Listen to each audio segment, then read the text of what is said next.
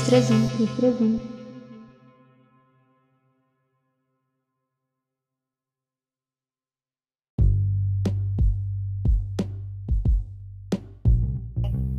Boa noite a todos os ouvintes que estão aqui conosco esta noite. Aqui quem está falando é a Lani, juntamente com a Brenda. Oi, boa noite. Nesse episódio, a gente vai falar um pouco sobre a modalidade de tiro esportivo. Então, para começar, os competidores utilizam armas esportivas e eles devem acertar alvos fixos ou móveis. E eles têm que somar pontos de acordo com a precisão dos disparos. E de acordo com a característica da prova, o atleta dispara em alvos de distância de 10 metros, 25 metros ou 50 metros, e nas posições deitado, de pé ou de joelho. Cada uma dessas provas tem fase de qualificação, com a quantidade de tiros que varia entre 40 e 120, e uma fase final onde cada competidor atira entre 40 e 45 vezes. Temos uma exceção da prova de pistola, 25 metros, que pode precisar de um número maior de tiros para a definição do vencedor. Esse alvo é definido em 10 zonas e o objetivo é acertar o centro, que vale mais pontos. E na fase de qualificação, há dois sistemas de pontuação usados em diferentes provas. Daí. A primeira pontuação ela vai variar de 1 a 10, de acordo com a zona acertada pelo tiro.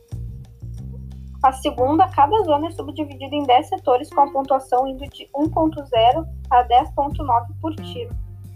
Nas finais, só o segundo sistema é utilizado, e o vencedor é sempre o atleta que tiver maior pontuação.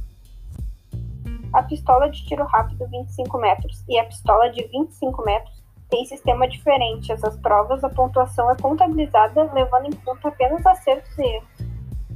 É, já nas provas de fossa olímpica, fossa double e skit, o objetivo é acertar o maior número possível de pratos lançados no ar, em uma área aberta chamada de pedana.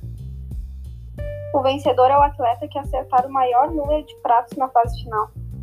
Os pratos são lançados por máquinas eletromecânicas e eles podem atingir até 88,5 km por hora e um tiro é considerado certo quando qualquer parte do prato quebra após ele ser atingido.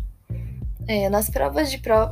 nas provas de fossa olímpica e fossa double, os atletas atiram das cinco posições centrais do stand e alvejam pratos lançados a, a partir da trincheira.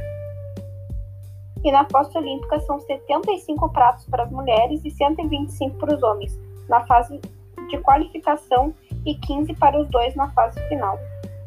Bom, já na fossa double, são 150 pratos na fase de qualificação e 15 pratos duplos na fase final.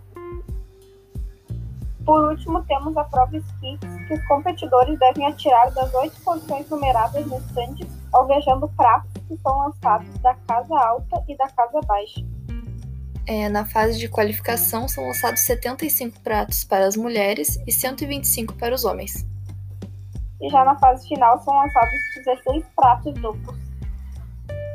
E bom, por aqui a gente encerra hoje. Uma boa noite a todos. Boa noite, muito obrigada por nos escutarem.